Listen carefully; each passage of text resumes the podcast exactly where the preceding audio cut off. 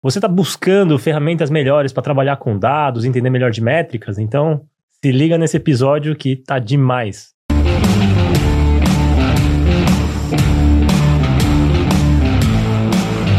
Fala galera, aqui é o Ludia Mano. E eu sou o Daniel Dalacqua. E esse aqui é o Next Level, o podcast que é uma iniciativa da Mirago, uma escola para você que está afim de aprender marketing digital na prática. E hoje a gente está com ninguém mais, ninguém menos do que Celso Sestaro, o monstro do Analytics aí. O cara que corre na esteira assistindo vídeo de Analytics, meu. O cara não é, é fraco, não. Fala, Celso, bem-vindo. Ah, eu que agradeço, eu agradeço o convite, agradeço a oportunidade de estar aqui com vocês, a gente falar e imagina, isso daí é, é, é uma coisa que a gente acaba fazendo, né? A gente tem que aproveitar o tempo em cada momento, então a gente tá lá dando uma corrida, a gente aproveita para estudar um pouquinho, é, né? Por isso que o cara é um monstro, cara. É, isso aí, não é à toa, né? O cara não é à toa, o cara não é fraco, não. Bom, Celso, eu vou pedir pra você dar uma resumida rápida aí, como é que você chegou onde você tá hoje, fazendo o que você tá fazendo hoje? Bom, Lud, é, Lud Daniel, eu trabalho com marketing digital já há um bom tempo. Eu comecei ali desenvolvendo muito é, da parte de dados, né? Trabalhando com analytics, trabalhando com ferramentas como o Google Tag Manager. Já eu tô nessa, nesse mercado já há bastante tempo, já tô há 15 anos praticamente. E eu comecei ali quando ainda era praticamente nada, né? Sim. O Analytics não é o GA4 que a gente tem hoje. E em todo esse tempo eu fui vendo ali o melhor para poder trazer para os clientes que eu atendi sempre essa, essa visão boa do lado de dados, do lado de performance, para você conseguir ter bons resultados. Passei por grandes agências, atendendo gran grandes clientes em mesas de performance. E hoje em dia eu estou com a minha própria consultoria, já há praticamente dois anos, trabalhando com essas ferramentas tão importantes, né? Data Studio, Tag Manager, Analytics, para fazer exatamente essa visão toda de dados e trazer ali para o gestor de tráfego pago, gestor de e-commerce, o melhor desses mundos para tomar boas decisões com base em dados, né?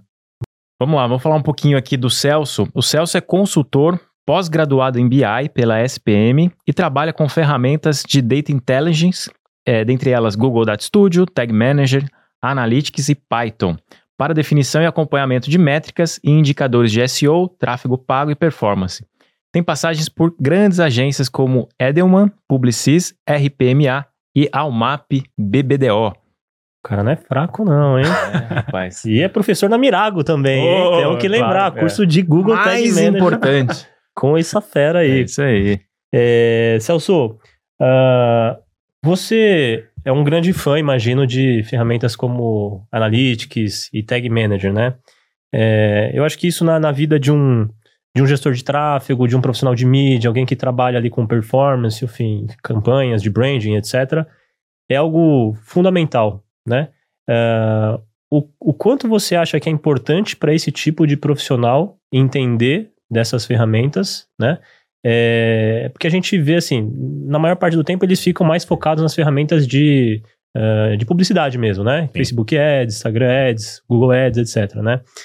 Mas essas ferramentas elas são um excelente complemento, né? porque nas ferramentas de publicidade o cara vai saber o que acontece nos anúncios, né? Mas uma vez que o cara clica no anúncio e cai lá no, no teu site, cai no seu aplicativo, etc, né? O que é que acontece, né? Então, o quão, o quão importante é para esse cara dominar essas ferramentas, né? E que tipo de gargalos que você vê essa galera sofrendo e apanhando mais? Ótimo, Ludin. Cara, é, realmente essas ferramentas, elas fazem um trabalho que ajuda muito o gestor de tráfego pago. Tem muita confusão é, no sentido de entender que um Google Analytics, um Google Tag Manager serve só para você analisar os resultados. O BI, essas ferramentas te ajudam a trazer uma inteligência muito maior para Facebook Ads, para Google Ads.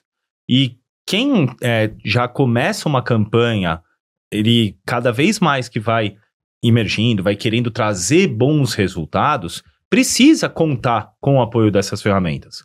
Porque você pode, claro, subir uma campanha. Quando você está lá no Google Ads, você trabalha com custo por clique para trazer cliques. Uhum. Mas se você quer realmente ter um momento ali que você traz conversões, que a gente chama, né?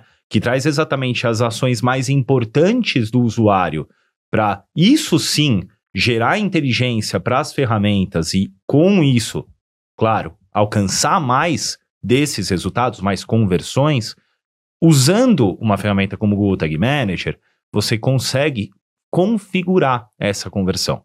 E o que, que é essa conversão que você configura na ferramenta? Cada site tem um objetivo. O e-commerce, por exemplo, tem um objetivo de vender. Só que cada plataforma de e-commerce, ela é uma forma de configuração. Ela tem ali por trás os códigos que funcionam cada plataforma de um jeito. Uhum. Então, você precisa, com o Tag Manager, usar é, esse entendimento e fazer o que a gente chama de tagueamento para trazer essa definição de conversão para as ferramentas como Facebook Ads e Google Ads. E aí sim você usa essas conversões para a inteligência da própria ferramenta, o algoritmo, entregar uhum. melhores resultados. Uhum.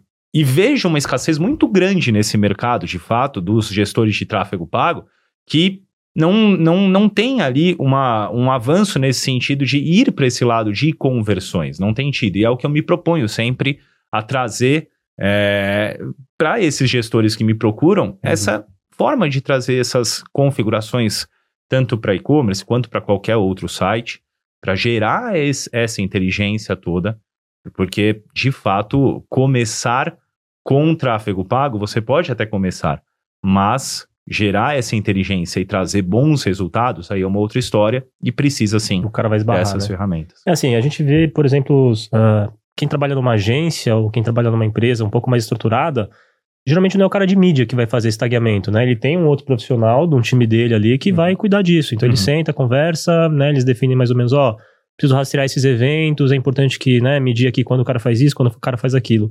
No caso do gestor de tráfego, eu acho que muitas vezes o cara é meio solo, né? Sim. Tipo, o cara tem que é. resolver é. a parada sozinho, né?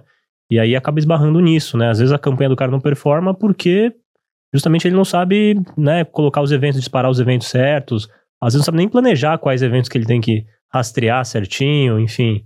Uh, tem vários desafios aí nesse meio do caminho, né? A própria Sim. API de conversões, cara, tem muita, muita coisa para rolar aí no meio, né? Sim, e uma coisa assim, né? O gestor de tráfego pago, se ele fosse fazer todo esse repertório de coisas que está proposto para fazer, é, quando você fala de conversões, cara, ele praticamente eu brinco, né? Que ele não dormiria. Uhum. Por quê? Porque fazer a otimização das campanhas, subir as campanhas, já tem um bom trabalho. Uhum. Só que, de fato, é, existe uma, uma, uma, uma outra cadeira em agências e existe uma posição, né? Que é do cara de BI.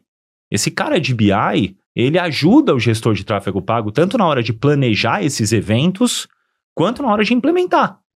Então, esse cara, junto com o gestor de tráfego pago, eles dois sim conseguem fazer uma composição boa para trazer performance.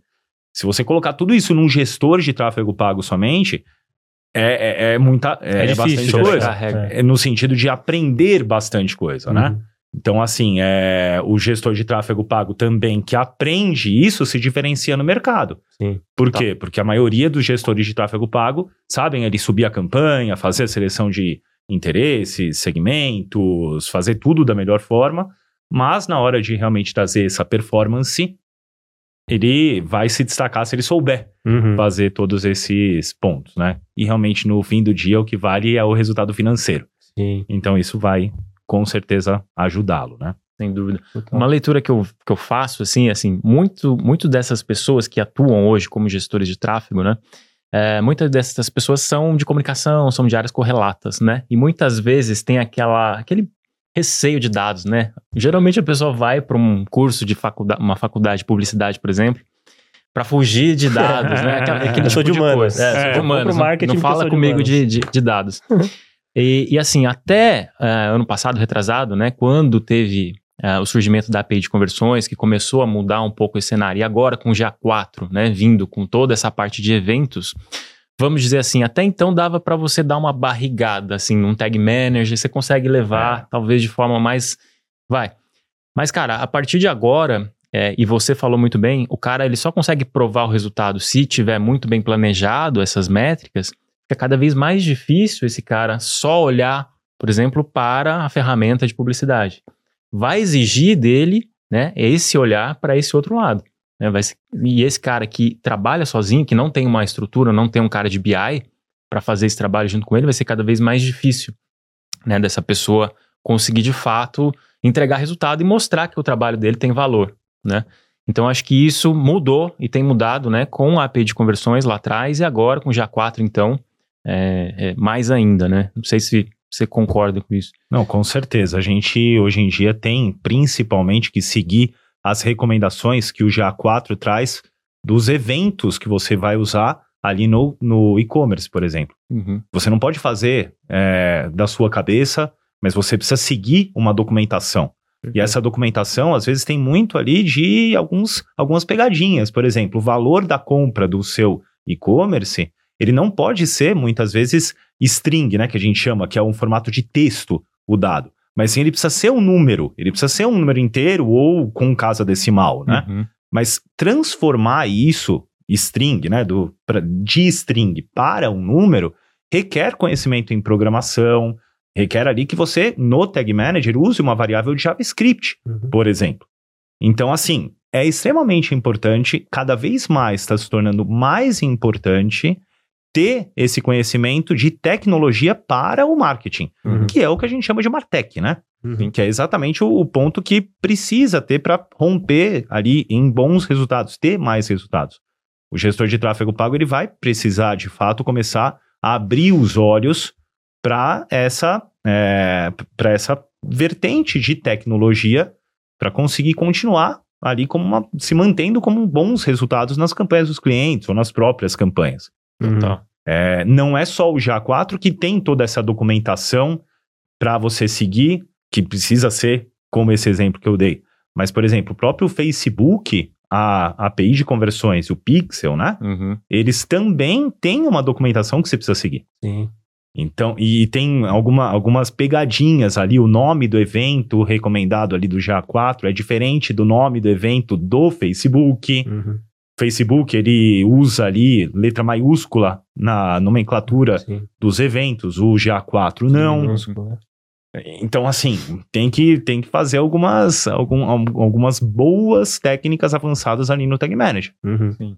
Então, sim, é extremamente importante cada vez mais o gestor de tráfego pago abrir o olho para esse lado de tecnologia. Eu me formei em marketing, né? Eu gosto muito desse lado de comunicação e estratégia. É, conforme eu fui avançando na publicidade, eu vi a importância que esse conhecimento de tecnologia traz, né? Uhum, para você conseguir medir, conseguir fazer os resultados acontecerem o gestor de tráfego pago que fez dali a área de humanas, agora ele vai ter que abrir o olho, vai ter que vol se voltar para esse lado mais atrás. tech, sim.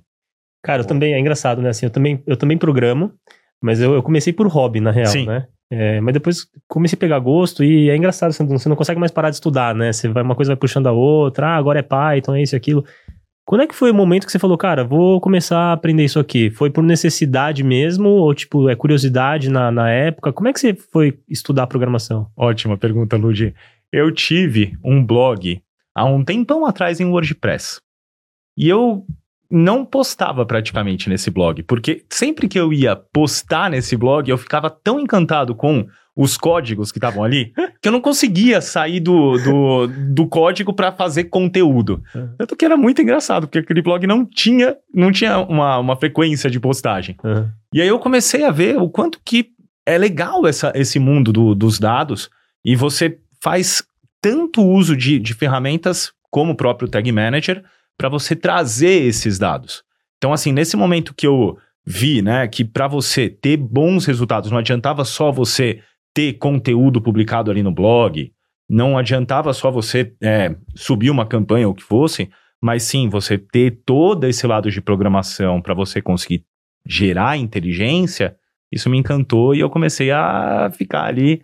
Você é, começou no PHP? Eu comecei no PHP, Ah, WordPress, né, tá. cara? WordPress PHP. Aí, tá? Tava, tava lá. Eu, era, eu, curtia muito a, a leitura do código. Sim. Dali pro JavaScript é um pulo, né? Olha, o JavaScript ele é um pouquinho mais É. parrudo, viu, cara? Ele tem uma. é, o PHP você ainda entende algumas coisas, mas muitas vezes eu ainda hoje, lendo JavaScript, eu falo, cara, pera, o que que isso aqui Que tá que isso sendo. É, o É. PHP ele até tem uma lógica por trás um pouco mais fácil de Sim. entender. O JavaScript ele é meio parrudo, sim, ele é mais difícil. Agora o Python, Aí, aí é uma maravilha, é um né? xodó, né? Ô, meu, maravilha. É, Tudo, maravilha. tudo funciona muito bem. Se não funcionou, você volta o data frame, vai, funciona de novo. Coisa Ah, é- linda, né? e, cara, assim, a gente chamou a Eleonora, né? A Eleonora gravou com a Sim. gente aqui há um tempo atrás, né? Aliás, beijo, Eleonora. Eleonora que foi professora sua também, né? Com certeza. Aprendi muito com ela, professora, professora Leonora Diniz. Ela me deu aula lá na SPM Uhum. de, e a gente trocava já muita ideia sobre isso. Ela é uma grande amiga, uma baita de uma profissional. E, cara, é muito legal nesse mercado a gente conhecer pessoas como a Professora Sim, Léo. ela é incrível, cara. E, e a gente, enfim, bateu um papo sobre GA4 e tal. Fizemos umas perguntas difíceis, umas perguntas meio cabeludas pra ela. E vou fazer pra você também, pra ver a sua Oba. opinião, o que, que você acha. Cara, o que, que você acha, o que, que você tem a dizer pra galera que tá postergando a adoção do GA4? Pra essa galera que tá ali só no Universal e tá adiando, adiando, adiando, vai deixar pra última hora. O que, que você tem pra falar pra essa galera? É, meu amigo, tem muita gente deixando para depois o que pode ser feito e deve ser feito cada vez mais mais cedo, né? O que acontece? Realmente, a data de mudança e descontinuidade do Universal Analytics já está ali 1 de julho de 2023. Legal. Só que, se você deixar para 1 de julho de 2023, você vai ter problemas com o histórico de dados. Por que que acontece? É, se você faz a migração hoje, por exemplo, você consegue ir esquentando a ferramenta para ela conseguir trazer essas informações para você. E conforme você vai tendo esse histórico ali na ferramenta, melhor vai ser porque você consegue preparar públicos de remarketing direto do GA4, Uhum. você consegue fazer uma série de implementações e você e a própria leitura dos relatórios, né? é, você consegue ter todo esse histórico a seu favor. É, não é só a parte de relatório que vai ficar prejudicada.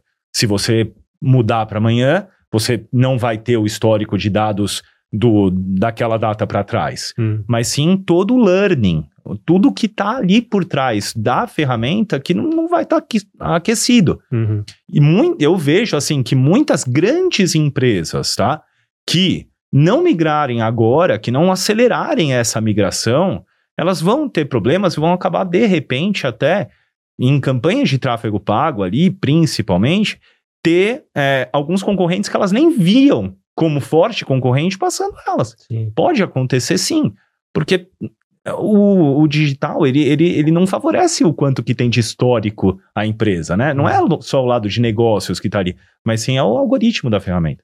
Uhum. Então, assim, e tem uma outra coisa também, existe uma oportunidade grande agora de quem já faz essa migração rever todo o planejamento, como o Daniel falou, dos eventos que estão ali na plataforma Sim.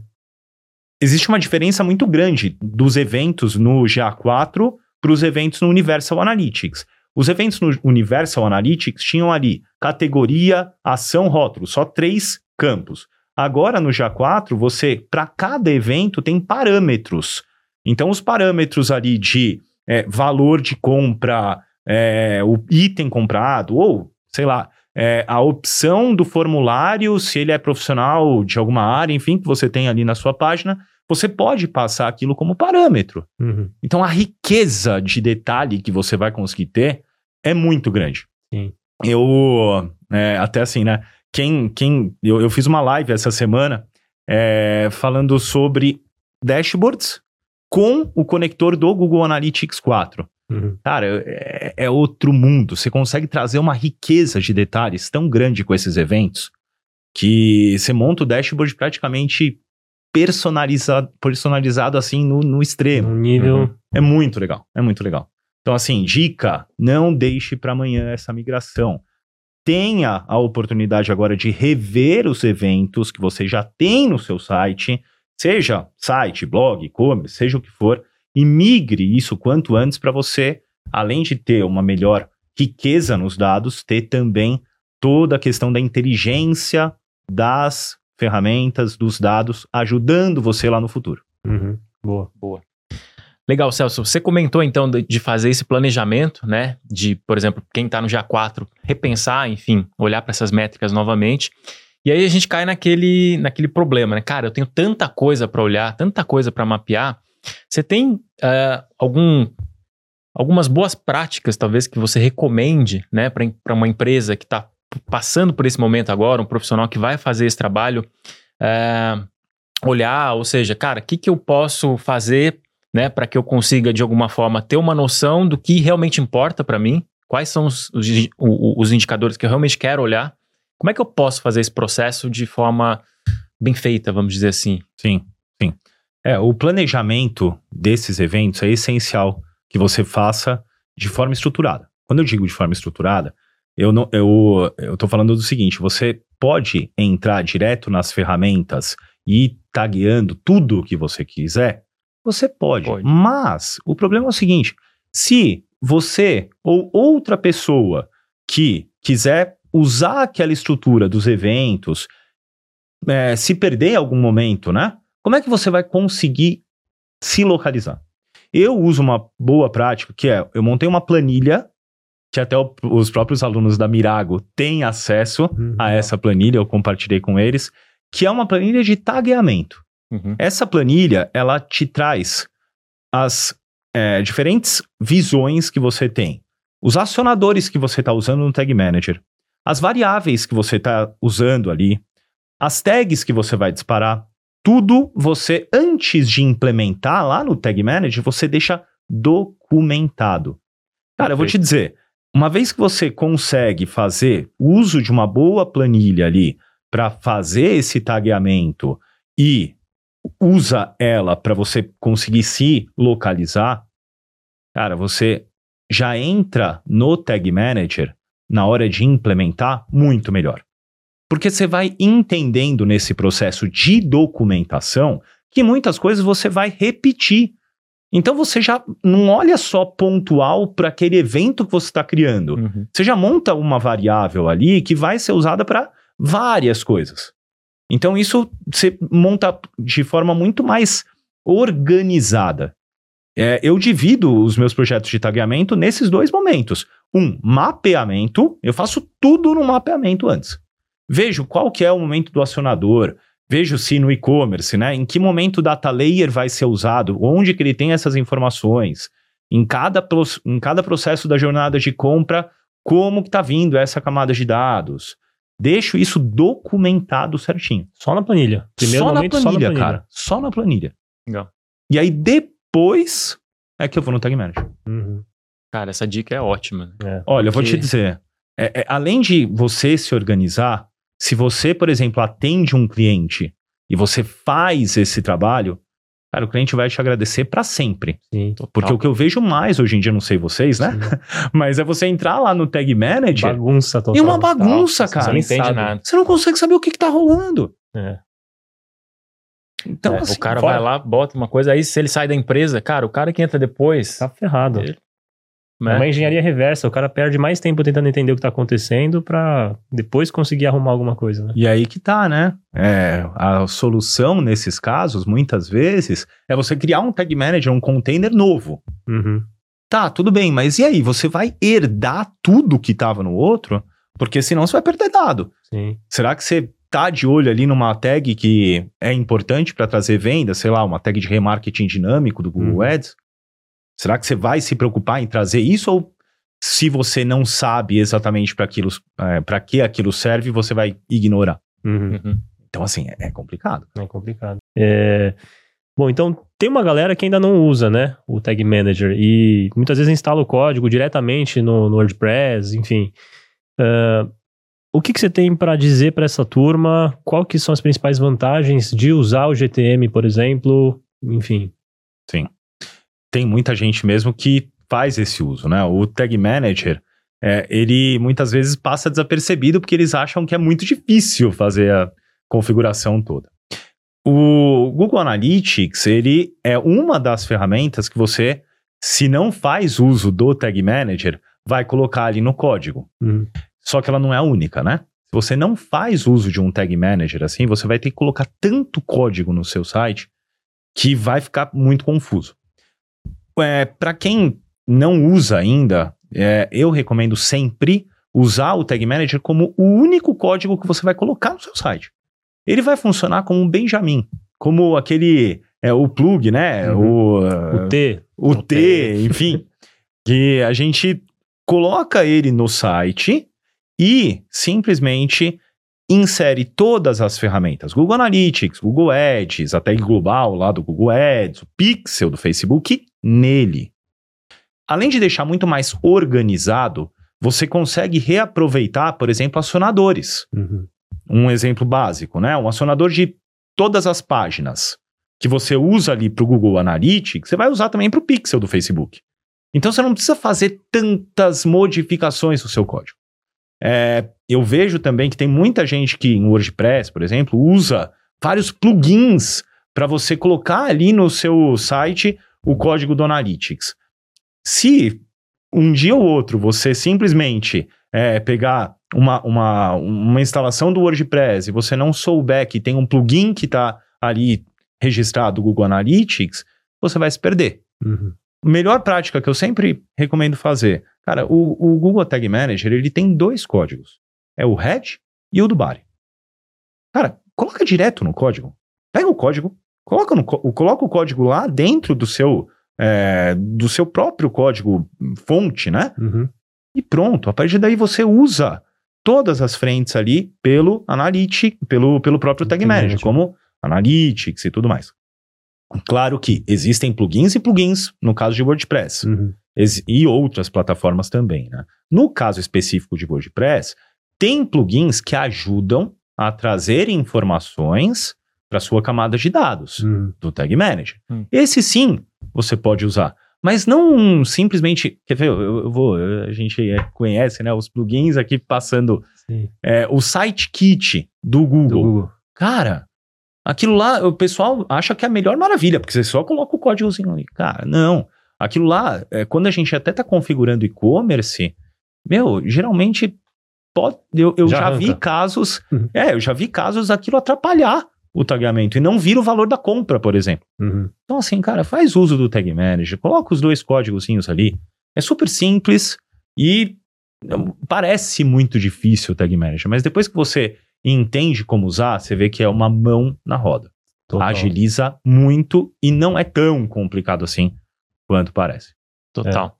O, ô Celso, vamos entrar um pouquinho no Tag Manager só para diferenciar algumas coisas. Se você pudesse falar pra gente qual a diferença de tag, acionador e variável dentro da Boa, ferramenta. Daniel. Show. Tags, acionadores e variáveis. É, geralmente, o Tag Manager, a gente trabalha com como uma camada intermediária do site para as ferramentas. Essas três divisões são, eu costumo dizer, né, a variável é o como você quer trazer as informações para essas ferramentas. Então, alguma divisão ali em relação a valor, né? Esse valor varia, pelo próprio nome é uma variável. Como que você quer trazer essa informação para algo que você vai disparar? Você usa essa variável. Acionador. Acionador é o quando você quer que algo aconteça. Então, por exemplo, vai, eu quero que dispare um evento ali pro GA4 de purchase, a compra. Então, eu vou, eu vou configurar um acionador, o momento, quando do evento purchase. Uhum. E a tag é o que que eu quero disparar. Uhum. Seja um evento para o GA4, seja uma conversão ali para o pixel do Facebook, seja o que você quiser ali de formulário, né? Acompanhamento de formulário de conversão. Essa tag é esse o que. Muita gente entra no Tag Manager já querendo saber o que, que vai disparar. Então é ele já entra querendo configurar a tag. Eu costumo dizer que a melhor forma de você entender de fato o Tag Manager é você olhando as variáveis, voltando para os acionadores, entendendo como é que os dois vão se comportar, e aí sim você vai para o que você quer que é a tag sendo configurada. Muito bom. É... Celso, você, você atua muito como consultor, então você provavelmente deve ajudar muitos profissionais e agências também, imagino eu. E o que que hoje você tem usado ali na, na sua tech stack, né? Ou seja, as, as, principais ferramentas que hoje te acompanham, que você bota embaixo do braço ali e fala, cara, todo projeto que eu pego, eu tenho que usar essas ferramentas aqui. O que que hoje para você é fundamental, assim, que não dá para deixar de lado? Cara, eu, eu acabo usando, de fato, o Tag Manager como ferramenta é, é essencial, né? Ela não pode faltar nunca nos projetos de tagueamento. É, o Google Analytics eu uso sempre, tá? Eu recomendo já para todos os clientes usar a versão do Google Analytics 4, uhum. mas também fazer a instalação do Google Analytics Universal, se não tem, porque a gente está no momento ali até 2023 de adaptação. A própria ferramenta GA4 está em beta. Então, é, a gente já, é, como eu, eu, falei até com o próprio Google essa semana, eles falaram, é, é um beta já oficial, né? Porque é, é, fato, né? Ele já, já vai ser é, oficializado. Então, eu, mais até então, eu uso os dois. E, claro, eu uso muito o Data Studio, Google Data Studio, para fazer todo o acompanhamento das métricas, dos indicadores, fazer cruzamento entre fontes de dados diferentes. Por exemplo, como é que eu vou calcular ali o meu CPA, né? O custo por aquisição, o CPL, o custo por lead. Eu tenho que cruzar o Analytics junto com o Facebook. Uhum. Então, o Data Studio me permite fazer esse tipo de. Combinação de origem de dados, né? Combinação de. Exatamente, dessas métricas entre bases de dados diferentes. Uhum. Então, sim.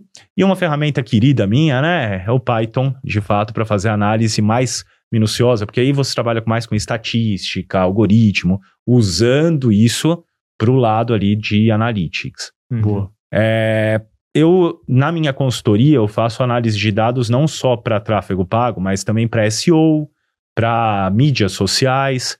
Então, uma ferramenta para SEO que eu levo comigo é o SEMrush, uhum. uma ferramenta que é essencial para você fazer uso e enten você lá ali tem entendimento de velocidade de carregamento, erros que estão acontecendo no seu site, aquilo te traz um, um acompanhamento extremamente bom. E eu uso para mídias sociais o Stiling, que ah. é uma ferramenta super bacana de social listening, uhum. que ajuda você a entender muito do que está acontecendo ali, permeando as redes, né? É, então, basicamente, esse é meu arsenal de ferramentas aí. que eu, Muito bom. Exatamente. Olha aí, ó. Ó, a propaganda do Sem Rush. Ó, é, ó Eric. Eric Casagrande, do Sem Rush. Patrocina a gente. Patrocina a gente, cara. Já chamamos ele, ele tá pra vir aí no podcast aí. É, cara, agora, e, e, no Data Studio, assim, tem, uh, tem um, um, desafio grande para quem está começando no Data Studio, que muitas vezes é como é que eu conecto ele com várias fontes de dados, né? E aí você tem vários conectores diferentes lá, Supermetrics, etc. Uh, ah, você recomenda algum? Você usa algum? Uh, eu vi que no seu canal você também tem um vídeo muito legal de Adveronics, que é uma ferramenta que a galera curte bastante. Você pode falar um pouco desses, dessas outras ferramentas aí? Sim. Esses conectores, é, eles ajudam você, de fato, a usar as bases de dados para trazer inteligência ali para o seu dashboard. Existem ferramentas gratuitas e existem ferramentas pagas. Ferramentas gratuitas, uma que eu gosto de trabalhar é o Adveronics mesmo. É, ele ajuda você a trazer métricas do Facebook, que é um desafio para quem está trabalhando com o Data Studio, porque uhum. não tem um conector nativo do Google Data Studio para Facebook, né? Afinal, uhum. Google, Meta, Sim. empresas diferentes, aquela coisa toda, né?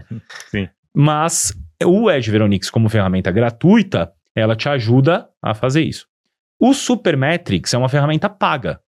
Como uma ferramenta paga, ela tem várias é, vantagens, né? O que eu vejo de desvantagem da ferramenta gratuita é de Veronix, nesse caso, é que quando você está trabalhando no Pixel, quando você quer tra trazer conversões do Pixel, o, a métrica ali, resultado que chama, né? No Adveronix ele infelizmente não vem. Então, esse nível de precisão em relação à conversão que está lá no Facebook não vem, hum. não vem. Não aparece. Não, não traz. Uhum. Eu, olha, eu já tentei muito, muitos alunos meus falaram, cara, não tem como você trazer esse resultado. A gente já tentou muito, muito, muito e não funciona. O Supermetrics, ele traz. Que louco isso, né? Então, assim, Mas quem está ali numa camada de topo de funil, né, que a gente chama de Uhum. reconhecimento de marca, é, e tem ali uma, é, quer ter ali uma opção de conector, o Ed Veronix ele se presta muito bem Uhum. Uhum. para fazer esse tipo de, de, de conexão, né? Uhum. E realmente, naquele vídeo que você mencionou lá do canal do YouTube, eu mostro ali como você segue os passos até automatizar essa coleta de dados.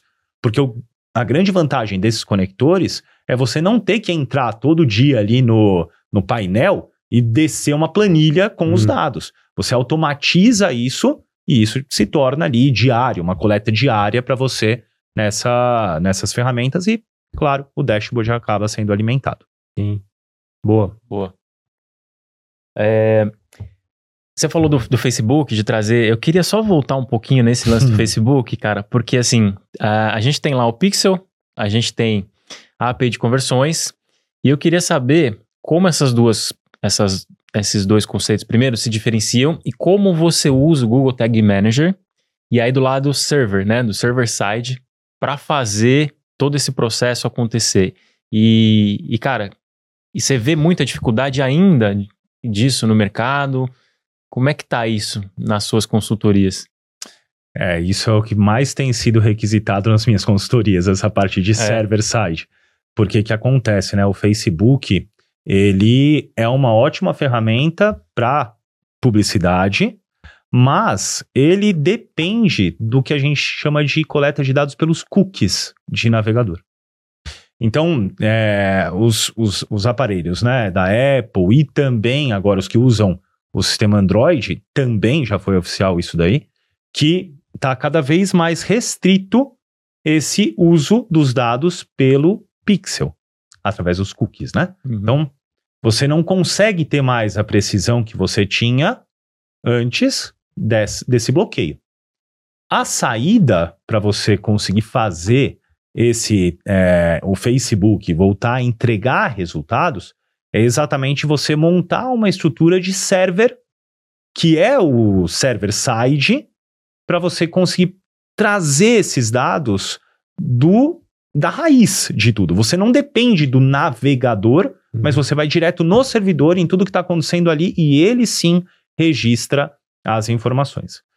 Só que tem uma grande confusão nesse meio. Muita gente acha que a, a, então o pixel acabou. Não, não é isso. A API de conversões ela funciona através do pixel. Uhum. O pixel ele tem que estar ali instalado no seu site e ele vai continuar registrando e você precisa taguear, precisa fazer os eventos, as conversões para o pixel e para a API de conversões. No final, você usa o que a gente chama de deduplicar eventos, que é o que? Você conseguir passar informação para essas ferramentas de que aquele é um evento único. Por exemplo, o Daniel fez uma compra num e-commerce de uma camiseta X. O Daniel é um número é, 1, 2, 3, 4, 5, 6. Tanto pelo pixel quanto pela API, aquele evento é o mesmo. Uhum. Então você deduplica isso. Tag Manager é uma ferramenta que te ajuda muito para você fazer esse trabalho.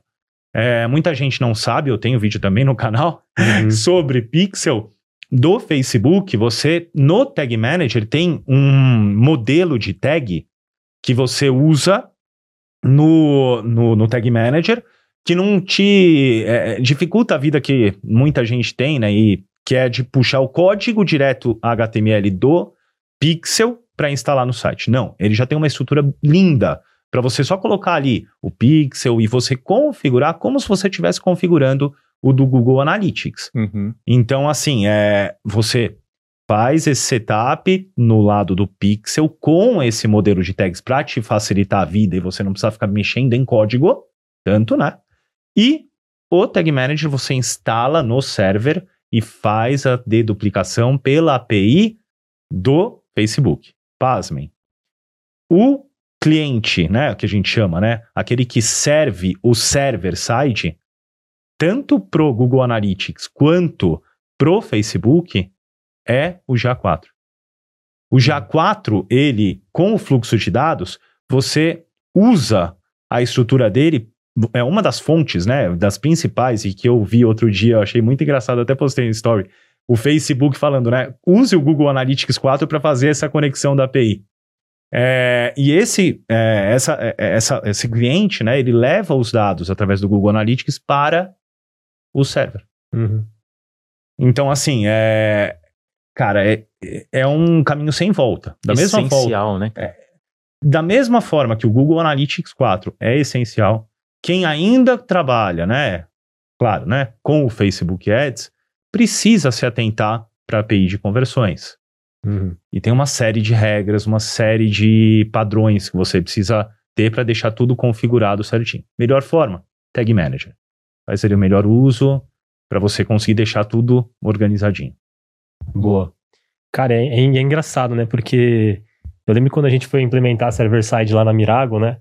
É muito louco, porque assim, é difícil de achar as informações, né, cara? É um negócio meio nebuloso. Você não, Faz um tempo já que a gente já configurou isso, mas.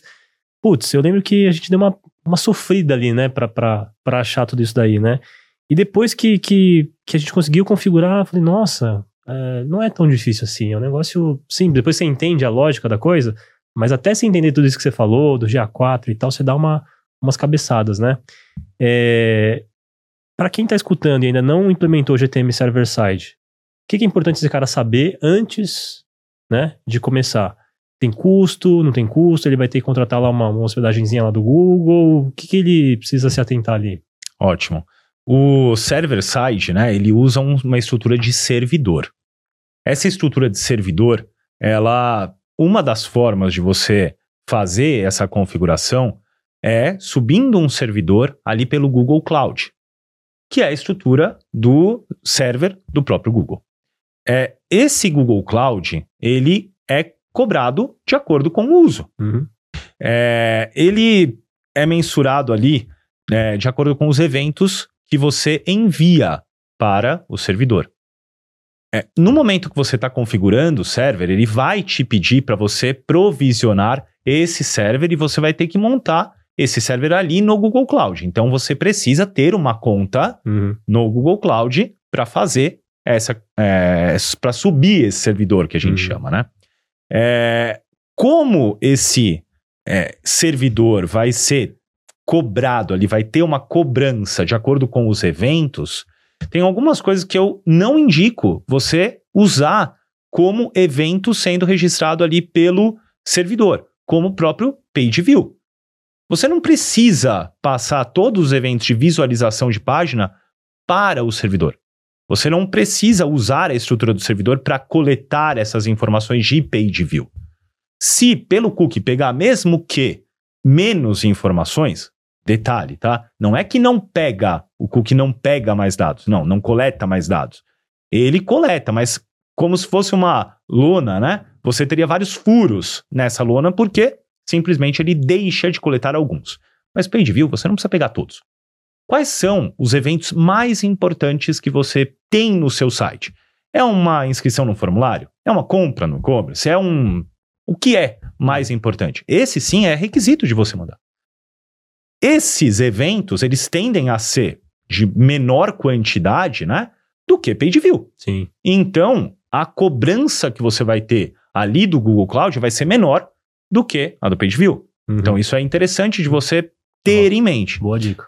É, o, o server, ele é cobrado assim, a cada, a cada servidor que você sobe, né?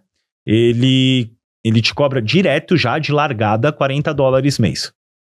Tem um plano do Google Cloud, uma, um tipo um bônus, um, um plano promocional que você começa sendo menos tributado ali, né? Mas você tem esse valor. Geralmente o Google indica que você suba ali três servidores para deixar num médio é, padrão ali para um, um, um site. Então isso já vai ali para uns 120 dólares. É, ma- imagina assim, né? Que você vai ter uma estrutura e que você vai querer contar esses eventos. Se você usar o page view para isso, essa conta vai ficar enorme. Rapaz, eu tô ficando preocupado agora que você tá falando. É, eu, tô, eu tô lembrando aqui, será que eu fiz isso? Não lembro É. agora, preciso dar uma olhada. Se isso é feito ali automaticamente, nem aparece para você. Mas quando você faz de forma manual, ele te mostra ali quantos servidores você quer fazer o setup, se você quer subir um, quer subir dois, quer subir três. Ainda, eu já cheguei a ter cobranças ali na cifra de 400 reais, 500 reais, de server, tá? Uhum. Mas um volume bom já. Já é um volume bom. Então, assim, é, tem que pensar e tem que ser, se você tá como gestor de tráfego ou como gestor de BI, tendo um cliente, o cliente avisado. Ele Uhum, precisa, ah, precisa ser avisado que tem uma cobrança ali. Sim. Ah, quanto é? Quando vai ser cobrado? Isso não cabe a você decidir porque você depende da estrutura do servidor, Uhum. tá? É, o Google Cloud, mais uma vez, tá? É uma das ferramentas que você usa para subir esse servidor. Dá para você fazer o servidor na AWS? Dá. Dá para você fazer servidores em outros lugares? Dá. Mas assim, cada dinâmica de cada servidor É diferente. é diferente. É, a praticidade do Google Cloud é muito grande, né? Já tá ali, putz. Exatamente. Então, assim, é, eu, eu, eu toco projetos direto no Google Cloud. Essa ferramenta me ajuda muito. É, agora, em AWS tem a forma de fazer, mas eu sei que eu vou ter desafios também na hora de fazer uma implementação ali na Sim. AWS. Então, assim, é, é- tudo isso ser levado em consideração. Boa. Eu vou só puxar o gancho ali que você falou. A gente tá falando de API de conversão, né? E eu imagino que você deve, deve acompanhar já alguns clientes há, há algum tempo, né? Você notou muita diferença quando entrou o iOS 14.5? Você viu uma queda muito grande no acompanhamento de conversões, uma queda na performance, sei lá, lead ficando mais caro. Conta um pouco do que aconteceu e o que, você viu acontecer e, e depois que começou a, você começou a usar a API de conversão, você viu a coisa voltar, meio que melhorar ou ainda tem um- uma diferença muito grande ainda? Olha, é, o que eu senti na pele, né, com os meus clientes, de, de fato a gente teve uma queda boa das conversões. É como se tivesse visto um vale nos dados ali, nos gráficos de acompanhamento. Você tem ali uma média tal, e entrou, ele começou a ser prejudicado. O Pixel, ele, com esse bloqueio dos cookies todos, ele acabou ficando ali com me- menor, com menor contagem das conversões. Uhum.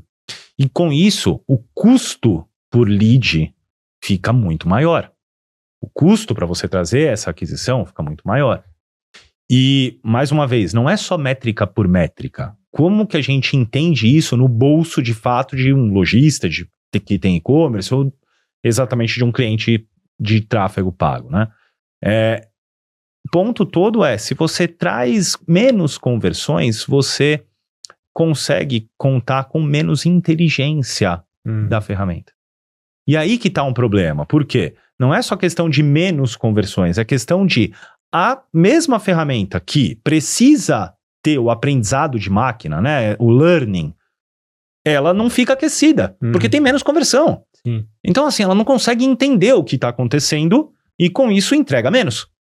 Menos aprendizado, menos resultado. Menos aprendizado, menos resultado. E aí o que acontece? O custo vai lá para cima. E não é só a matemática envolvida, né? Uhum. É muito mais do que isso. Quando a gente começou a implementar a API de conversões, isso ajuda sim a trazer ali um equilíbrio. Mas também tem um detalhe ali da API de conversões. Existe o que a gente chama de nível de correspondência dos eventos.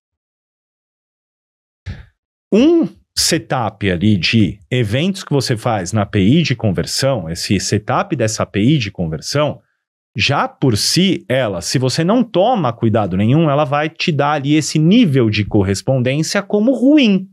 E o que, que é esse nível de correspondência?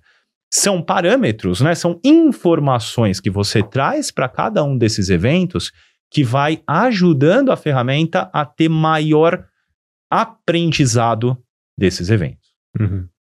além de um nível maior de informações que você consegue ter ali, você também tem ali uma série de é, melhorias do lado do algoritmo. Um, um evento de nível de correspondência bom para ótimo, né, que a gente chama, ele tende a trazer mais conversões. O que, que é esse nível de correspondência? Que informação tem nisso?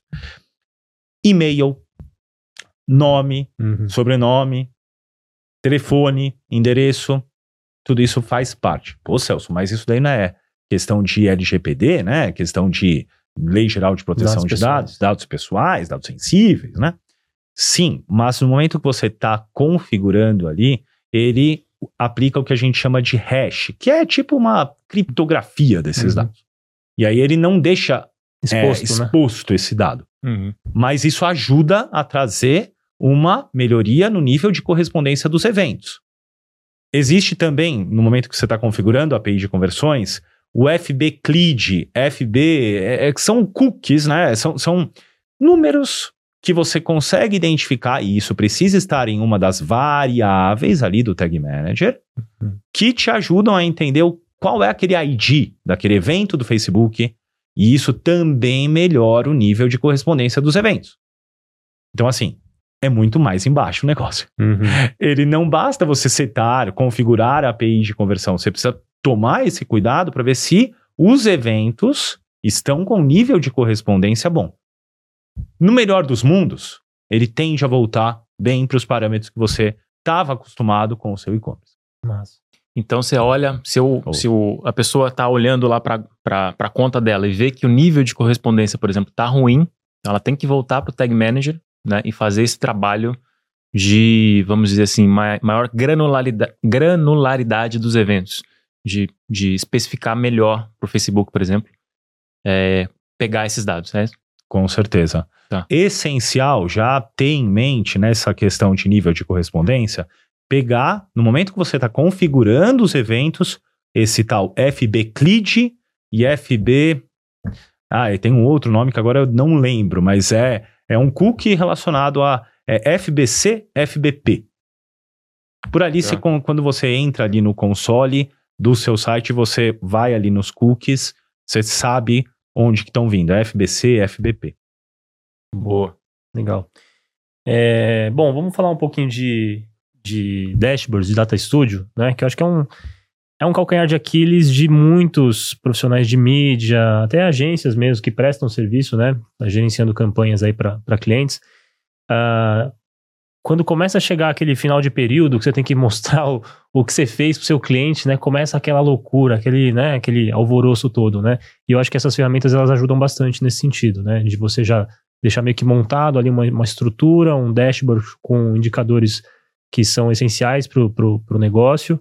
É, o que, que você recomenda para agências, para profissionais de mídia que precisam fazer essa demonstração de resultados com uma certa frequência, é, pensarem na hora de falar, ó, legal, vou montar um dashboard. O que, que eu tenho que colocar aqui? Que tipo de indicador que ele, como é que ele escolhe qual indicador que ele vai pôr ali? Você tem alguma algum framework? Como é que você costuma fazer isso? Ótimo. É, dashboard, ele ajuda sim a você mostrar os resultados. Só que tem algo que antes de você começar a montar um dashboard, você precisa ter em mente é quem vai ler o seu dashboard. Se for você, você vai saber o que você quer trazer para esse dashboard. Ah, quantidade de transações. Ah, é, quantidade de formulários preenchidos. Ah, o custo pelo formulário, a campanha, qual que eu estou tendo. Legal. Mas se não for você, e geralmente não é, é o seu cliente, antes de você começar a desenvolver esse dashboard da sua cabeça, tenha um momento ali de entrevista, de fato, com o seu usuário. Ele, mais do que ninguém, vai conseguir entender o que, que ele tem no dia a dia de necessidade de olhar. Uhum. Muitas vezes eu já me deparei com muitos casos assim. Você monta um dashboard lindo, lindo, lindo. Cara, tem todos os indicadores que você acha essenciais e apresenta para o seu cliente. Sabe o que ele fala? Não entendi nada. Não vou usar. Sim. Cai no desuso. Não faz sentido. pra mim. Cara, eu uso um briefing. Um briefing de BI mesmo. que legal. Que eu entendo com ele o que, que ele sabe sobre maturidade de dados. Qual é a matu qual o nível que ele tem de dados? Umas perguntas mais simples que ajudam você a entender. Qual versão do Google Analytics você usa? Se o cara, e eu dou algumas opções assim, né? Analytics Universal, Analytics 360, Google Analytics 4 ou não sei te dizer. Cara, se o cara já não sabe ali, pera, você já fala, meu, calma, ele não tá sabendo de Analytics. Sim. Quais informações você julga importantes? Métricas que você. Você lista um monte de métricas para ele. Se ele trouxe algumas coisas que não tem sentido, cara, você já tem mais um, um motivo ali de você reduzir o escopo do seu dashboard, Uhum. trazer as informações que ele precisa mesmo. É, além, né, claro, de você nessas perguntas ir mais bem orientado para o seu, é, pro, pro seu desenvolvimento do dashboard. É, antes de desenvolver o dashboard, depois desse briefing, eu faço um mockup, cara. Eu não saio Tá, desenvolvendo. montando, você faz o quê? No PowerPoint? PowerPoint, Uhum. melhor forma. Que legal. Cara, eu monto algumas telas que eu tenho de outros dashboards e vou montando ele fa e, e- e apresento para ele. Falo, cara, você vê isso aqui fazer sentido para você? É isso que você espera? É isso que você espera? É, porque daí você não perde tempo, né, cara? Pior problema de você montar um dashboard é você achar que aquilo lá é extremamente técnico e ir somente com a leitura técnica. Uhum. Aquilo é a porta de entrada do seu cliente que tem a visão de negócios da própria empresa, do que eles acompanham, para dentro da estrutura de dados. Então, que ele seja bem recebido e que ele consiga continuar usando o dashboard de acordo com o que ele precisa. Uhum. Perfeito, cara. É legal você ter o conhecimento técnico para você fazer fórmulas avançadas, cara, é legal. Mas isso vai ser usado se, e somente se, naquela visão de negócios, naquele responder do briefing e todo esse framework, você identificar que vai ser necessário. O cara Só tem que que ter um nesse- mínimo né, de maturidade. Só que nesse momento também você vai entender, no momento que você estiver fazendo a fórmula avançada ali do Data Studio, o que você precisa para aquela fórmula acontecer. Uhum. Então, assim, é, é, é perigoso você montar um dashboard já abrindo o Data Studio falando, ah, vou trazer o que eu quiser aqui. Sim. Pera. Eu já vivi, só compartilhando isso que você acabou de falar, eu já vivi isso numa consultoria que, que eu dei para uma empresa e vi é, o nível de frustração, por exemplo, do executivo que esperava uma apresentação É, e o do time, né, que chegou, cara, nós, nós vamos abalar com essa apresentação, nós vamos arrebentar. E aí chega lá, tipo, um detalhamento incrível de CPL, cara, o diretor olha e fala, mas não é isso que eu quero. Exatamente. Tá? Então você acaba com a reunião, você acaba com a apresentação de resultados, simplesmente por não fazer uma etapa básica anterior de olhar para o seu público. Quem é o meu público, né? Coisa Uhum. básica do marketing e nos dados também. É essa lógica, né? Com Então, certeza. esse- essa dica é muito importante, cara. Eu vejo que um entrave que acontece aí é porque você está numa pressão de apresentar o resultado. Muitas vezes as pessoas deixam, né, as agências e outros players do mercado, deixam para apresentar o dashboard no momento realmente de apresentar o relatório, ou seja, tá no momento da pressão ali. Cara, não é naquele momento que você vai construir o dashboard. Uhum. Você tá no mesmo momento que você já está configurando as, a- as ferramentas, que você está fazendo o planejamento que a gente falou até agora dos eventos e tudo mais, já vai puxando esse briefing, já vai trazendo o que é possível, o que, que vai ser visualizado, o que, que é possível de acompanhar. Muitas vezes o que o cliente quer ver tá até numa planilha que ele tem lá dentro. Hum. Você pode usar como fonte de dados, não pode? Uhum. Pode. Mas para você usar ela, nesse momento da pressão, você vai acabar desconsiderando várias coisas, porque Sim. você está na pressão. E você nem vai usar ela. Mas se você faz no momento certo, cara, se essa planilha vier toda com um problema, com um erro, suja, né, que a gente diz, Sim. do lado de dados, você vai ter tempo de trabalhar junto com o seu cliente essa base de dados. Boa. A Perfeito. dica é boa. É porque senão chega na hora de montar o dashboard, né? Fala, puta, mas precisa medir esse evento aqui, a gente não tagueou esse evento. Aí ferrou. Aí acabou, né? É. Cara, e você atende clientes também finais ou só agências? Eu tenho. A maior parte dos meus clientes são agências. São agências. E uma coisa que eu queria te perguntar assim, eu vejo, talvez não as agências que você atende, mas assim, agências menores, algumas, elas pegam, montam dashboards e tipo, gera o relatório e manda direto pro cliente, pro cliente analisar sozinho. Ó, lê aí, entende o que você quiser, olha aí os números. Cara, eu acho isso uma puta de uma cagada, né? É, eu acho que o ideal é apresentar pro cliente, né? Pra justamente você ver se ele tem dúvida e tal. Como é que você costuma fazer? Como é que você orienta o pessoal? É, a galera apresenta para o cliente mesmo ou não? Deixa o dashboard lá com ele, ele lê quando quiser, interpreta o que ele quiser. Como é, como é que funciona? Cara, assim, é, costumo dizer que o dashboard é como uma proposta comercial. Você não envia por e-mail uma proposta comercial. Você tende a puxar uma reunião para apresentar, porque você vai trazer vantagens, você vai trazer ali diferenciais que não são exibidos numa proposta comercial. quem não apresenta um dashboard junto do cliente ali, perde oportunidades de entender até daqueles dados o que, que ele pode fazer melhor uso, o que, que ele pode, de repente, fazer um novo evento, né, Daniel? O que, que ele pode fazer ali com as informações para melhorar aquilo? É, só que tem um grande entrave, principalmente com as agências, né? De, por serem ali uma agência que faz todas as frentes, o dashboard ele acaba sendo uma ferramenta lá de suporte. Ele não é é, a, é, não é trazido uma atenção da forma como deve ser. Então, isso acaba ficando muito por cima. O cliente recebe aquilo por e-mail. Uhum. É difícil encontrar uma estrutura ali de uma agência, né? Em agências, isso é difícil de acontecer, de você trazer e transpor essa barreira de simplesmente aquilo ser uma ferramenta. Eu, como consultor, aí eu entro junto muitas vezes com o cliente final através, né, de um white label, né, de uma, de uma questão uhum. de eu vestir a camisa da agência, da eu vou com o cliente final e a gente juntos apresenta o dashboard, elabora melhores visões do dashboard, e aí sim isso faz sentido. Uma outra frente de clientes que não é agência que eu acabo atendendo, você me perguntou, são clientes finais, mas que tem ali um e-commerce, Uhum. Ou gestores de tráfego pago que também precisam ter esse, essa questão toda de como apresentar um dashboard bacana, como montar essas conversões. Então, clientes finais e-commerces, eles precisam muito desse, desse trabalho também, uhum. que vai além do dashboard, né? As agências, infelizmente, eu vejo, né? Talvez isso nem vá para a gravação, mas jogando aqui limpo com vocês, as agências, elas têm ainda cara, elas são muito problema, principalmente daqui para frente, se elas não se adequarem a tudo isso que a gente está falando. E eu vejo que elas não vão se adequar. Eu duvido que tenha uma agência que vai se preocupar ali com o cliente para configurar direitinho a API de conversões. Cara, muitas, muitas agências ainda nem estão falando de Google Analytics 4 para os clientes, cara. Uhum. É engraçado isso, né? Porque assim, é, eu vi o Will Reynolds falando uma vez, e o Will Reynolds tem uma puta de uma agência nos Estados Unidos, né?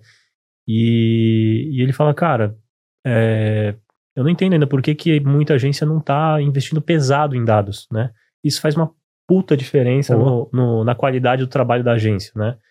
E, e, e, no Brasil isso é muito, muito real, né? Você vê em vários estudos aí da, da própria Operandi, que faz o censo de agências, do pessoal da Resultados Digitais, que também faz o, uma pesquisa com agências, vários deles né, julgam que tem esse calcanhar de Aquiles, que é a falta, às vezes, de um profissional de BI, a falta de um profissional especializado em dados, né? É, cara, e, e, acho que você é uma prova viva disso, né? Porque você tem um. Você é meio que um. Uh, não, não um guru, guru é um nome ruim, mas. É. Você é, você é o cara que supre essa necessidade, muitas vezes, de uma agência. É o Coringa. Né? É um Coringa ali que não. Né, que acaba dando esse respaldo para a agência, né? Para ela não ficar manca ali do, da parte de dados, né? Com certeza. É, as agências, elas precisam, de fato, desse, desse, dessa pessoa, né? Desse coringa, né? Que sabe ali ajudar ela nos negócios, mas tem a leitura dos dados, ajudar nos negócios no sentido de comunicação, mídias sociais, SEO, enfim. Mas também tem essa leitura dos dados. Eu não vejo isso tão nativo na agência. Talvez exatamente por aquela questão de humanas e exatas. Pode hum. ser. Uhum. As agências, na maioria das vezes, elas estão ali se prestando um trabalho de comunicação. É, trabalhar com dados ainda é um desafio. Então, assim, é, é um desafio que, sinceramente, não tem mais tempo de voltar atrás. Precisa ser vencido. É, e, de fato, eu acabo ajudando essas agências a fazerem um bom trabalho com os seus clientes finais. E tem surtido bons resultados. Porque daí o que acontece?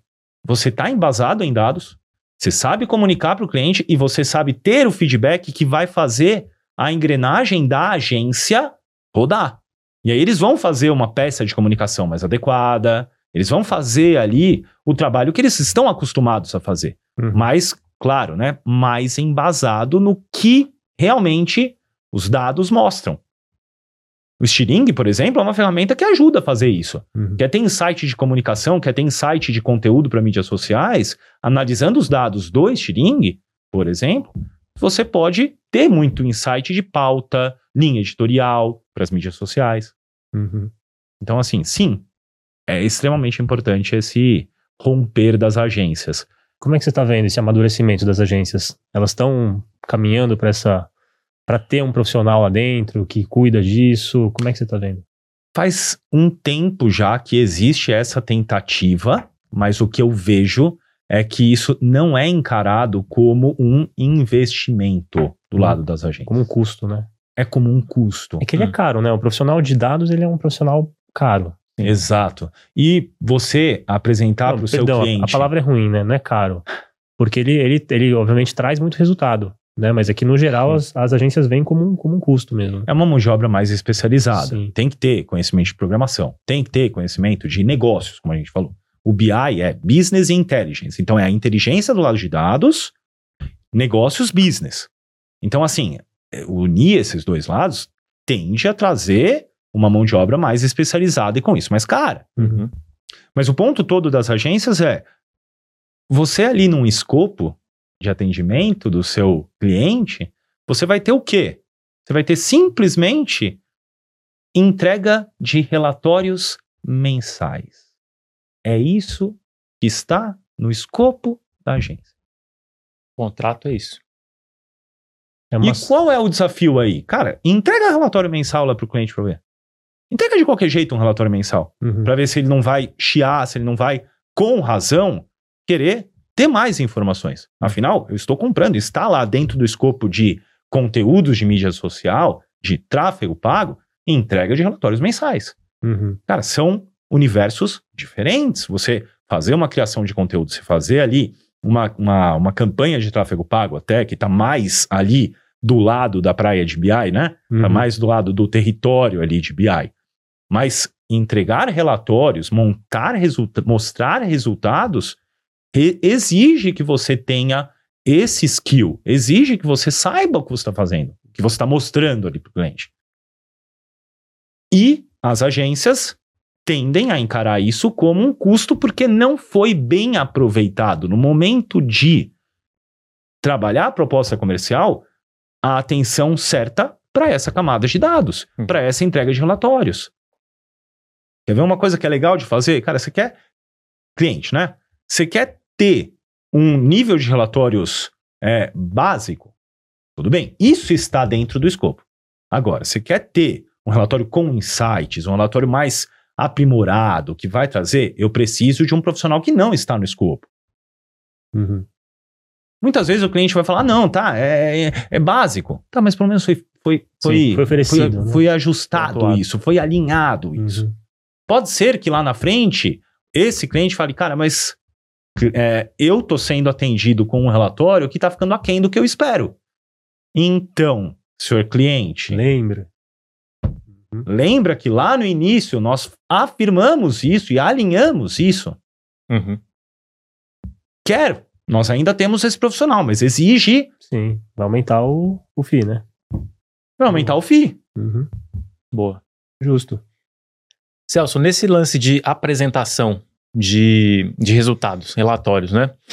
É, no fim do dia, a gente conta uma história com dados. Eu queria saber de você qual a importância que você vê do storytelling, Uhum. dessa, de criar uma narrativa para contar uma história com dados. E, cara, como é que é isso no mercado? Você vê isso acontecendo? E se faz sentido ou não? Muito bom. É, contar história com dados, o data storytelling é, a- é o capítulo lindo depois que você já deixou tudo organizado em relação a programação, eventos, tudo mais. Vejo sim extremamente importante você saber contar uma história através dos dados e das informações que você já chegou depois de tratados os dados. Isso é, um, é a cereja do bolo na hora que você vai apresentar os resultados ali para o cliente. Se você está identificando ali nos dados uma baita de uma oportunidade e aquilo simplesmente não for contado da forma certa, ele vai ficar simplesmente ignorado. Se você traz ali é, no seu apresentar de um dashboard, contar história, e você traz ali uma questão de, olha, isso sendo feito um teste com essa informação, com esse nível de informação que a gente chegou, tende a trazer melhores conversões, tende a ser um público mais qualificado. Se você sabe dizer isso, sabe contar essa história, que parte muito mais, claro, de uma leitura de dados com visão de negócios, não somente uma leitura de dados meramente feita, Perfeito. você entende que, de repente, aquilo se transforma em insight. O contar disso vai fazer a diferença, vai fazer, de repente, uma campanha nova entrar no ar, e com Uhum. isso, verba. Vai fazer você conseguir ter é, uma, um, um melhor aval ali do seu cliente, porque ele está entendendo que você está do lado dele. Só que isso exige soft skill, que a gente chama do profissional, que não é a skill técnica. Uhum. É uma forma de entender ali como que você se comunica. É, é- são, é, é- é o bom, é o bem falar, né? É a forma de você apresentar, é, é o, o- a habilidade de comunicação, habilidades nativas dessa área. Total. Uhum. Então, assim, é extremamente importante, mas e quando bem feito, pode te ajudar a ter bons resultados, trazer novas ideias que vão ajudar o seu cliente. É, é- é muito bom trabalhar com isso, sim. Boa. Eu vou te fazer uma outra pergunta. É, Assim, se manter atualizado nessa área é um desafio. Né? Porque as ferramentas mudam toda hora, enfim, aí lança o iOS 14.5, essas- uma loucura, né? É, Além de correr na esteira assistindo vídeo no YouTube, Sabia que você ia falar isso. você já contou pra gente, Sim. se você puder explicar um pouquinho melhor também, acho que é legal essa história do, do assistir na esteira. Mas como é que, como é que você costuma é, se manter atualizado e constantemente aprendendo, Celso? Ótimo. Cara, essa da, da- de correr na esteira é, surgiu de uma, de uma brincadeira que eu fiz um dia nos meus stories, né? Que eu, como professor, né, eu tenho. É, é minha competência ali de se manter, me manter atualizado. Uhum. Então, assim, é, e é muita coisa ao mesmo tempo. Para eu poder passar para os alunos, eu preciso usar os momentos de lazer. E eu, praticamente, por gostar de correr, o meu momento de lazer é o momento da corrida. E aí, o que, que eu faço? Eu me coloco lá- ali na esteira, né? Eu faço uma, uma, uma boa esteira e coloco um vídeo do YouTube para eu ir absorvendo aquilo e conseguindo entender aquilo no meio do- da esteira. Claro, né? é, tem que tomar cuidado para não cair. e assim, né? Você também não consegue dar devida atenção a uma configuração porque tá uma telinha pequena. Uhum. Mas você vai saber qual momento e qual vídeo vai te ajudar no momento que você estiver passando por aquela necessidade. E tá tudo bem. É, da mesma forma que as coisas vão atualizando numa velocidade enorme, né? As informações, conteúdo vem de tudo quanto é canto, você precisa saber filtrar para você não perder tempo com conteúdo que de repente não, não vai Faz agregar sentido. Sabe? Então aí tem é, canais super legais. é, eu tento trazer ao máximo para o meu canal do YouTube é, o conteúdo que é de primeira para os seguidores poderem usar, né, se beneficiar. É, tem vários é, canais que são interessantes, mas tem que saber filtrar. Uhum. Isso é um.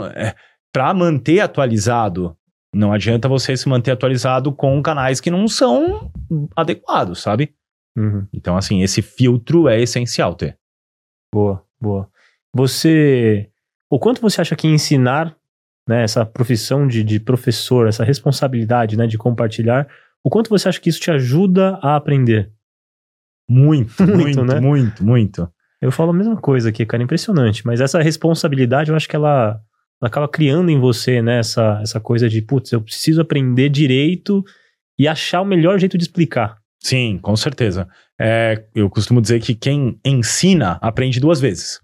Uhum. Porque você aprende e quando você ensina, você também está aprendendo. Quantas e quantas vezes eu, em aulas, é, tive alguma ideia de algo que eu tinha visto no, em algum vídeo, alguma, algum momento que eu estava aprendendo aí, seja na esteira ou qualquer outro lugar, mas que eu tive que ali aprender de novo, tive insights para fazer isso mais vivo.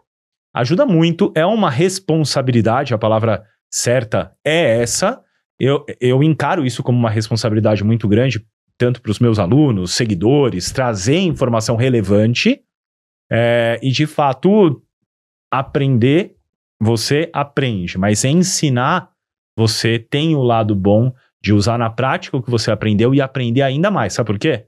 A pessoa que está do outro lado tem dúvida. Uhum. E isso ajuda muito. Sim. Porque você. Porque te instiga ali a, a falar: pera, essa dúvida ela precisa ser respondida. Será que eu respondi bem? Aí você vai atrás de no- daquilo que de repente faltou na sua resposta durante a aula. Uhum. Total. E às vezes você não sabe responder na hora, né? É, E aí eu você sou vai muito atrás. sincero, cara. Quando, quando realmente ele, ele chega, algum aluno chega com alguma dúvida, eu falo: olha, isso daqui, eu acredito que seja isso, ou não sei, vou pesquisar e depois eu volto. Sim, sim. Assim, Faz parte, né? é, Natural. por conta Sim. da Tá velocidade. todo mundo aprendendo, né? Sim. Todo mundo aprendendo. O bom é que assim, né, das perguntas ali, boa parte, por conta de correr na esteira, eu já tenho conseguido responder. Muito bom, muito bom. Boa.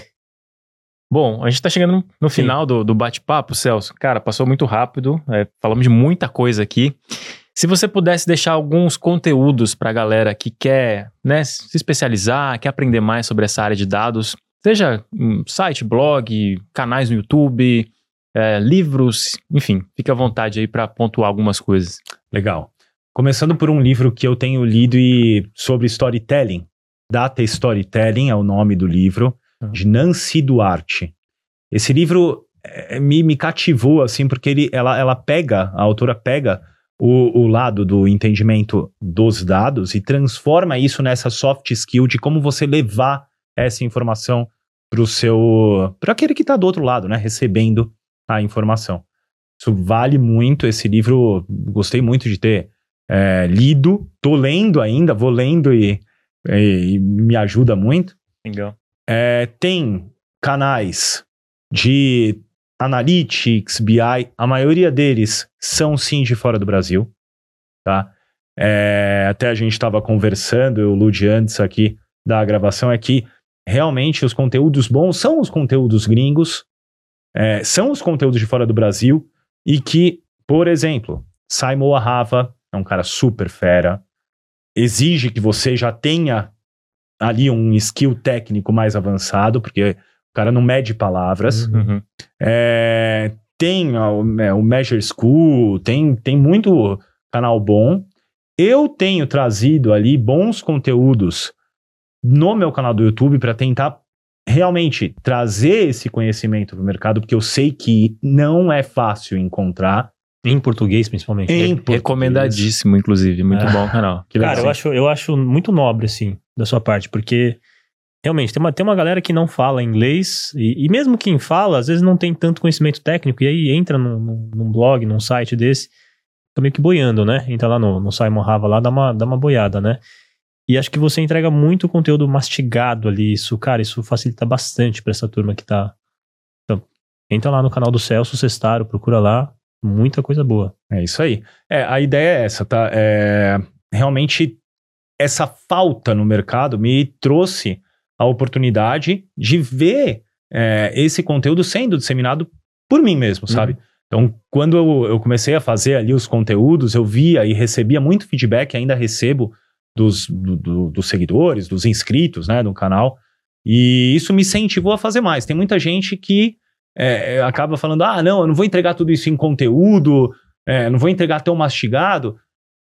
Cara, é, eu, eu vejo que, claro, isso daí poderia ter um potencial de venda, sim, mas sabe, tem uma coisa ali que é uma preocupação Sim. com o mercado como um todo. Você tem um papel numa, É. na- nesse meio todo, sabe? contribuir, né? Eu acho que eh, quando a gente fala assim, ah, os melhores conteúdos estão em inglês, às vezes dá uma sensação, parece, né, que a gente tá falando que, ah, os gringos são melhor que a gente, né? Mas não é, cara. Não, é que não. eles compartilham muito mais do que a gente. Eles não ficam escondendo, não ficam... E, cara, eu vejo muito isso no seu canal, assim, né? De não Legal. esconder, de, cara, de, de entregar, de mostrar mesmo como é que é as coisas, né? Passo a passo, no detalhe. É, e eu acho que isso é, é muito importante, né? Pra, pra justamente a gente acabar com esse estigma de, cara, coisa boa é coisa gringa, né? Conteúdo bom é conteúdo gringo. Os caras são melhor que a gente. Cara, não é, cara. Tem muito brasileiro foda fazendo coisa boa. Você é um puto exemplo disso, cara. Por isso que você é nosso professor de ETM, né? Aliás. Aliás, né? Aliás. Baita curso. Baita curso. né? Vai lá conferir. Lud, quero de fato agradecer pelo elogio e realmente eu, eu visto essa camisa, cara, Uhum. de passar essa informação da melhor forma para os gestores de tráfego pago, gestores de e-commerce, esse conhecimento precisa ser disseminado e assim, né, quem entrar no canal vai ver esse conteúdo, vai ver ali muita coisa boa. Pode entrar em contato comigo. Eu gosto muito de manter ali meu Instagram é vivo demais, assim, apesar de eu não postar tanto, não Uhum. postar tanto stories, por exemplo, o nível de DMs, né, o nível de mensagens que eu acabo trocando com os alunos, com os inscritos, com quem for ali que, que tá é, vindo ali me perguntar alguma coisa, é insano. Uhum. E eu gosto disso, sabe? Também aprendo com isso. Sim. Eu é, vou fazer até um jabazinho aqui, mas Por eu tô para lançar um curso é, na semana que vem, vou entrar em maratona. é, depois, quem, quem vê já deve. é, essa edição provavelmente já vai ter sido lançado o curso, que é exatamente esse curso completo do GA4 para e-commerce. A gente vai falar sobre é, toda essa questão dos relatórios, do GA, né? E também da API de conversões, como configurar tudo certinho. Uhum. Mas eu só cheguei a, a ter essa ideia de fazer o curso mesmo, é porque chegou num momento que não dava mais para entregar em conteúdos no YouTube. Não dava. Era muita informação. Aquilo eu precisava montar. Estruturar, né? Estruturado, organizado. É, entende? Se fosse soltar só conteúdo, não, não daria. Precisa ter um amparo. E, e por isso que eu tô para lançar esse conteúdo. Uhum. Mas assim, por que eu tô falando isso? Porque isso eu só cheguei nesse, nesse momento de lançar depois de publicar muito conteúdo, entregando material e recebendo muito feedback de quem tava vendo Boa. esse conteúdo. Uhum. Perfeito. Legal. Cara, então vamos aproveitar já o momento jabá. É, pra galera que gostou do papo, quer te conhecer melhor, o que que você faz, o que que você, o que que você presta de serviço, como é que é a sua consultoria, como é que a galera te encontra, entra em contato com você. O momento é teu aí, faz o seu jabá aí. Legal. Bom, é, eu trabalho com essa consultoria, né? Eu tenho a minha própria consultoria, é, trabalhando com frentes de tagueamento, analytics, BI, Data Studio, dashboards, é, ajudando também toda, é, todos os gestores de tráfego pago, gestores de e-commerce a trazer bons resultados em vendas nesse mundo louco, né? Que a gente está precisando cada vez mais dos dados Uhum. e, e para gerar é, receita, gerar valor na entrega. É, quem quiser ter informações minhas, tem o meu Instagram, arroba Celso underline Sestaro, e tem o canal do YouTube que é só pesquisar ali Celso Sestaro, já vai ver o canal. É, tenho também o site, celsostaro.com.br. Entrem em contato, eu tenho o maior prazer aqui de é, trabalhar junto com vocês, né? Junto com quem é, tá chegando ali nos canais. E, claro, né? Isso que eu faço na minha vida, então eu gosto muito de fazer tudo isso e é basicamente todo, todo esse repertório aqui que eu posso ajudar meus clientes, ajudar, ajudar os gestores e ajudar o mercado como um todo. Boa. Muito bom, muito bom. Bom, com isso a gente né, vai encerrando aqui, agradecendo de novo, Celso, sua presença aqui. Foi uma aula, né, cara? Foi uma aula, Mais cara. um podcast Aprendi. Aliás, um, um bom jeito de aprender também é fazendo podcast, viu, É. Celso? Vou te dar essa dica aí. É, Boa. Muito bom mesmo. E gostaria de fazer um convite para você, né, que está ouvindo ou nos assistindo, para conhecer o site da Mirago. Né? A gente tem lá a nossa plataforma de cursos, o nosso Plano Pro, com a nossa Netflix, né, do marketing Hum. digital. Temos lá dezenas e dezenas de cursos, incluindo um curso de Google Tag Manager com o Cestaro, excelente por sinal. E também o Cestaro é nosso professor de uma das nossas imersões de Growth, né? Isso. Então, também dá aula lá de GTM. Dá uma olhadinha lá, a gente tem também imersões, que são cursos ao vivo, né? E, e na na massa. prática, né? Com, sempre com empresas reais. Então, dá uma olhada lá, tem muita coisa boa, muito material para você que quer evoluir na carreira nessa área de marketing digital, dados. Boa. etc. Ah, aliás, conta um pouquinho, como é que foi a experiência lá no curso de Growth? Porque foi, um- foi, um negócio, foi um negócio incrível, assim. Pelo menos os alunos me deram uns feedbacks muito interessantes, assim. É, eu gostei muito de ter ali a turma inteira da Mirago comigo para aprender do Tag Manager. Eu, é, durante essas mentorias que a gente fez, né, essas rodadas de reunião é, em grupo, né, uma aula em grupo mesmo, via Meet, acredito. É, foi muito legal porque a gente teve é, um, um- entrosamento super bacana, a gente dividiu ali os grupos, cada um trouxe os seus, é, é, os seus tagueamentos nas ferramentas E, e foi muito gostoso, assim, a gente teve um momento de apresentar ali o Google Analytics 4 no meio das aulas também. Então foi super rico isso. Eles me pediram essa, é, essa mini aula ali durante o Google Meet. Foi até engraçado, porque a gente estava vendo, né, quem tem dúvida, tá? Olha, se vocês não tiverem dúvidas, a gente agora vai falar um pouco sobre Google Analytics 4. Todo mundo ficou quieto. então vai, vai, vai. É, tipo, não pergunta, não pergunta, não pergunta. cara, meu, meu celular ficava pipocando, os alunos mandando mensagem, falando, nossa, esse cara é monstro, esse cara manja muito, não sei que lá o quê. Falei, caramba, os caras estão arrepiando lá na aula, né? Enfim. Sim, foi valeu, bem legal. Valeu pela... E eu vou te falar, tá? O nível dos alunos também da Mirago, super top, todo mundo consciente dos desafios que se tem do tagueamento. Genial. Foi Foi, foi uma experiência super bacana. Eu me emocionei no final também. Teve um momento ali de.